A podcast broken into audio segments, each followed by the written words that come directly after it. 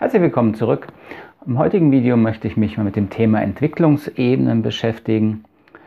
Das direkt zusammenhängt mit dem Thema, was ich im letzten Video angefangen habe, ähm, Führung auf Augenhöhe. Ich beobachte ja die Entwicklung auch im Bereich von Selbstorganisation, selbstorganisierenden Teams, selbstorganisierenden Unternehmen, die ganze Entwicklung von Holokratie, Soziokratie, ähm, mit großer Aufmerksamkeit und auch Freude. Ich finde das eine tolle Entwicklung. Ich glaube aber, dass diese Unternehmen ähm, an den Themen knabbern werden und teilweise auch scheitern werden, die eben typisch menschlich sind. Ähm, die, die Überlegung, dass wir als Menschen wirklich gleichberechtigt auf einer Ebene zusammenarbeiten können und wollen, finde ich fantastisch und möchte ich auch unterstützen. Und meine Arbeit dient im Grunde dazu, Menschen dazu zu befähigen. Ich weiß aber, dass das nicht so einfach ist und dass man einige Entwicklungsschritte gehen muss, wenn man in einer Gruppe äh, Entscheidungen treffen muss. Und heute möchte ich Ihnen kurz das Modell vorstellen ähm, der Entwicklungsebenen, das ich äh, oft verwende. Die äh, Verweise und Links finden Sie dann einfach unten in der Beschreibung des Videos, sodass Sie sich da auch durchklicken können. Ähm, und ich werde eventuell auch auf Webinaraufzeichnungen verweisen, die Sie auch hier in, den, in diesem Kanal als Aufzeichnungen finden. Die Idee, dass wir Menschen uns durch Entwicklungsebenen äh, entwickeln, wenn wir aufwachsen, ist keine neue, ist eine uralte. Aber mein Eindruck ist, das hat in die äh, Führungskräfteentwicklung, in die Organisationsentwicklung, überhaupt in, das, in den Bereich Seminare und Trainings im Persönlichkeitsbereich kaum Einfluss gehabt, kaum Eingang gefunden, dieses Wissen und dieses Know-how. Dabei ist dieses Know-how uralt, intuitiv auch sehr eingänglich, finde ich. Äh, und die Erkenntnisse und die Konsequenzen daraus für, unseren, äh, für unsere Weiterentwicklung sind enorm. Eine Entwicklungsebene ist eine Ebene, die ich durchlaufe, die ich durchwachse und die auch in mir erhalten bleibt, wenn ich dann in den Ebenen mich weiterentwickle. Wichtig bei diesen Entwicklungsebenen ist, dass wir verstehen, das sind sich entwickelnde Weltsichten in uns. Also wenn wir mal sehr grob bei der ersten Ebene anfangen und ich betrachte hier nur die Ebenen, die auch für die Praxis eine gewisse Relevanz haben, ähm, dann ist die allererste Ebene, die, die, die wichtig ist in der Arbeit, die sogenannte magische Ebene. Was, was meinen wir damit? Ähm, die magische Ebene bezeichnet ähm, diese Weltsicht, wenn wir auf die Welt kommen und unser Bewusstsein noch nicht wirklich trennen kann zwischen hier bin ich und da ist die Welt oder da sind andere Menschen. Das heißt, wir vermischen zu Beginn noch sehr stark uns mit der Welt oder umgekehrt, wie Sie das auch bezeichnen wollen. Und der Begriff magisch kommt jetzt eben daher, dass wir ähm, dann auch Phänomene in der Welt oder bei anderen Menschen komplett auf uns beziehen.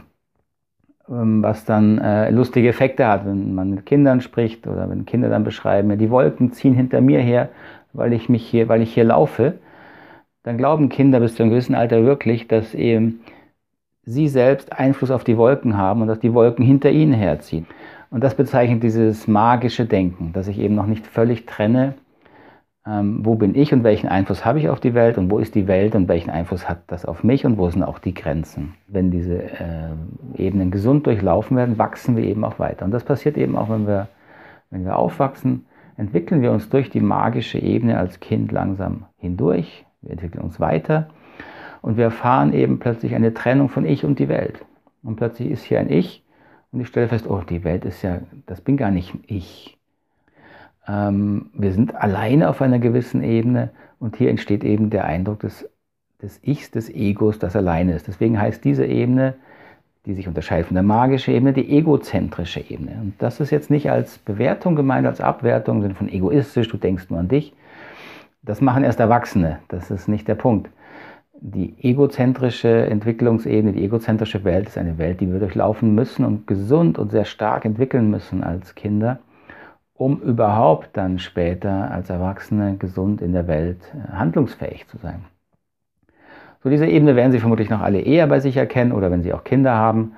Äh, das ist äh, die Phase, wo Kinder alles ich, ich, ich, ich alleine, ich mache ähm, entwickeln müssen und brauchen. Und auch auf dieser Ebene können natürlich Probleme entstehen, wenn sich dieses Ego nicht gesund entwickeln kann, sei es, weil die Umwelt das nicht unterstützt, sei es, dass es vielleicht auch organische Schwierigkeiten gibt.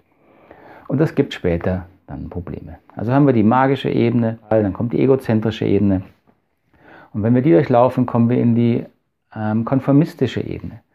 Die konformistische Ebene ist eben die Gegenbewegung zur egozentrischen äh, Entwicklung, wenn Sie so wollen, wo wir lernen als Individuen, oh, es gibt ja noch andere Menschen und die brauche ich und es tut mir auch gut. Ich bin ein soziales Wesen. So auf dieser Ebene entwickeln wir Menschen, wächst unsere Welt in eine Ebene von, ah, wir sind ein Gemeinschaftswesen. Wir brauchen Gruppen, wir brauchen Zugehörigkeit. Wir möchten uns in einer Gruppe aufgehoben fühlen, anerkannt sein, die Liebe erfahren, die wir eben auch brauchen, um uns gesund zu entwickeln. Die erste Gruppe, die da natürlich wichtig ist, sind unsere Eltern und später äh, die Peer Group, die Freunde, wo wir uns total daran orientieren, wie sind die Regeln, die Normen in dieser Gruppe. Und diese konformistische Ebene ist eben auch die Ebene, wo Menschen Regeln und Normen ähm, entwickeln und brauchen. Wenn diese konformistische Ebene gut und gesund durchlaufen wird, entsteht ganz natürlich das, was wir als rationale Ebene bezeichnen. Das heißt, unser Organismus fängt an, die Welt in rationalen Begriffen und ähm, Überlegungen zu untersuchen und zu begreifen. Das stellen Sie auch daran fest, wenn dann Ihre Jugendlichen anfangen, die, äh, unsere Jugendlichen anfangen, unsere Regeln der Erwachsenen zu hinterfragen, ähm, zu testen und eigene Regeln zu entwickeln oder erstmal alles anders zu machen, weil eben eine natürliche Tendenz in uns besteht, ähm, die Welt dann völlig anders zu sehen als auf der konformistischen Ebene, wo sie aus Regeln und Klarheit besteht und in einer Gruppe sich einfinden, kommt wieder mehr eine Tendenz, eine Bewegung hinzu, ah, ich kann die Welt aber äh, verstehen, interpretieren und dabei verwerfe ich natürlich auch manche Regeln und versuche, versuche sie durch neue, bessere, rationale Überlegungen zu ersetzen und zu verstehen. Äh, also wenn diese rationale Ebene beendet ist, zeigt die Forschung, dass es noch ein, zwei, drei weitere Ebenen gibt. Die Ebene, auf die wir hier in unserer Kultur meistens landen können, weil auch das Umfeld dazu gegeben ist, ist die sogenannte pluralistische Ebene, ähm, die wiederum eine Gegenbewegung zu sein scheint zu diesem eher ähm, egozentrischer orientierten, äh, rationalen Ebene. Der Pluralismus ist die Weltsicht, die dann aus dem Großen, was wir uns erarbeiten, auch auf der rationalen Ebene, dem ganzen Know-how, dem ganzen Wissen, ähm, der Empirie, ähm, wieder auch die Gemeinsamkeiten sieht und die Gleichheit sieht auch in den Menschen. Die ganze Menschenrechtsbewegung, die Gleichheit von Mann und Frau, Kinderrechte, Tierrechte, Naturrechte. All diese Überlegungen sind erst in den letzten vielleicht 100 Jahren entstanden als Ausdruck eines pluralistischen Weltbildes. So, und der Pluralismus, das pluralistische Weltbild, denke ich, ist so in Kombination mit der rationalen, davorliegenden Ebene ähm, der, der Schwerpunkt unserer westlichen Industriekultur. Ähm, das heißt, bis zu dieser Ebene können sich Erwachsene, äh, können sich Menschen, wenn sie im gesunden Umfeld aufwachsen, hinentwickeln. Nun hat die Forschung in den letzten Jahren gezeigt, dass es vermutlich noch diese Evolution der, der Bewusstseinsebene nicht aufhört. Man sieht, äh, dass in den letzten Jahrzehnten eine sogenannte integrale Bewusstseinsebene entstanden ist, die wie einen völlig neuen Schritt macht im Vergleich zu den vorhergehenden Ebenen. Und eines der Hauptunterschiede, Unterscheidungsmerkmale der integralen Ebenen zu den vorhergehenden Ebenen ist eben, dass diese, diese, dieses Bewusstsein es zum ersten Mal schafft, die vorhergehenden Ebenen anzusehen und gleichwertig anzuerkennen. Denn ein Merkmal der Ebenen äh, darunter, Pluralismus, Rationalität, Konformität, Egozentrik und magische Ebene, ist, dass die sich untereinander äh, weder gut verstehen noch gut, sage ich mal, miteinander auskommen. Also Personen, die auf ihren Schwerpunkt in bestimmten Bereichen eher auf der konformistischen Ebene haben, da können Sie jetzt an Menschen denken, die großen Wert auf Regelwerke legen. Äh, das bildet sich natürlich auch in Organisationen ab. Denken Sie an die katholische Kirche.